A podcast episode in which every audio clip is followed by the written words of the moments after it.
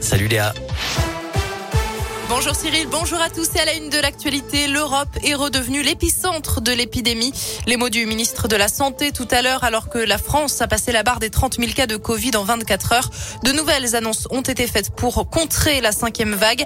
Ni confinement, ni couvre-feu, mais un rappel vaccinal obligatoire pour tous les adultes de plus de 18 ans, cinq mois après leur dernière injection. Ce sera le cas à partir de samedi et le pass sanitaire sera progressivement mis à jour.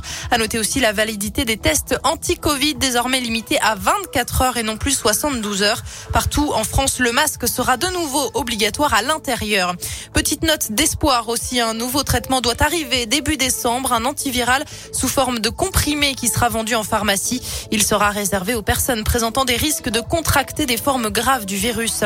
Et puis sur le front de l'école, les classes ne seront plus systématiquement fermées au premier cas positif. Si un cas est déclaré, tous les élèves seront testés. Seuls ceux qui sont négatifs pourront revenir en classe. On vous résume toutes ces annonces sur radioscoop.com. Rebondissement au procès des attentats du 13 novembre 2015 à Paris. Quatre accusés, dont Salah Abdeslam, refusent de se présenter à l'audience. Ils protestent contre l'anonymat et l'absence des enquêteurs belges qui doivent témoigner aujourd'hui à la cour d'assises spéciale. Une réunion prévue dimanche à Calais entre les ministres européens. Cette réunion doit permettre de renforcer la coopération policière, judiciaire et humanitaire, indiqué le Premier ministre. 27 réfugiés ont perdu la vie en essayant de traverser la Manche depuis les côtes françaises. Cinq personnes, dont des passeurs présumés, ont été arrêtées depuis hier. L'actualité dans la région et cette nouvelle agression à la maison d'arrêt de la Talaudière dans la Loire. Ça s'est passé hier après-midi. Un détenu s'est jeté sur un surveillant qui venait d'ouvrir sa cellule. Celui-ci a été blessé par un bout de verre. Un autre collègue venu en renfort a été blessé à la main. Le syndicat UFAP UNSA Justice appelait ce matin un débrayage. Et puis Noël, c'est dans un mois tout pile alors que se tient la semaine européenne de la réduction des déchets. Pourquoi ne pas choisir des cadeaux un peu plus responsables à Mâcon, à l'espace Carnot au centre-ville?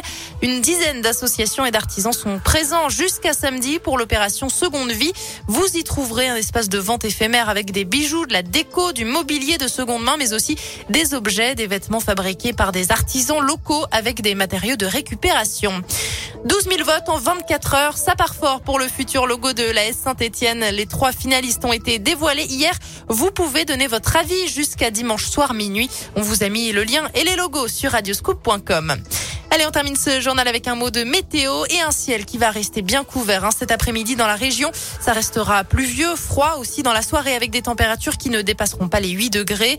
Il faudra bien se couvrir également demain matin car on attend aussi quelques flocons dans le Puy-de-Dôme, l'Allier et la Haute-Loire. Le soleil devrait pointer son nez dans l'après-midi. Merci Léa.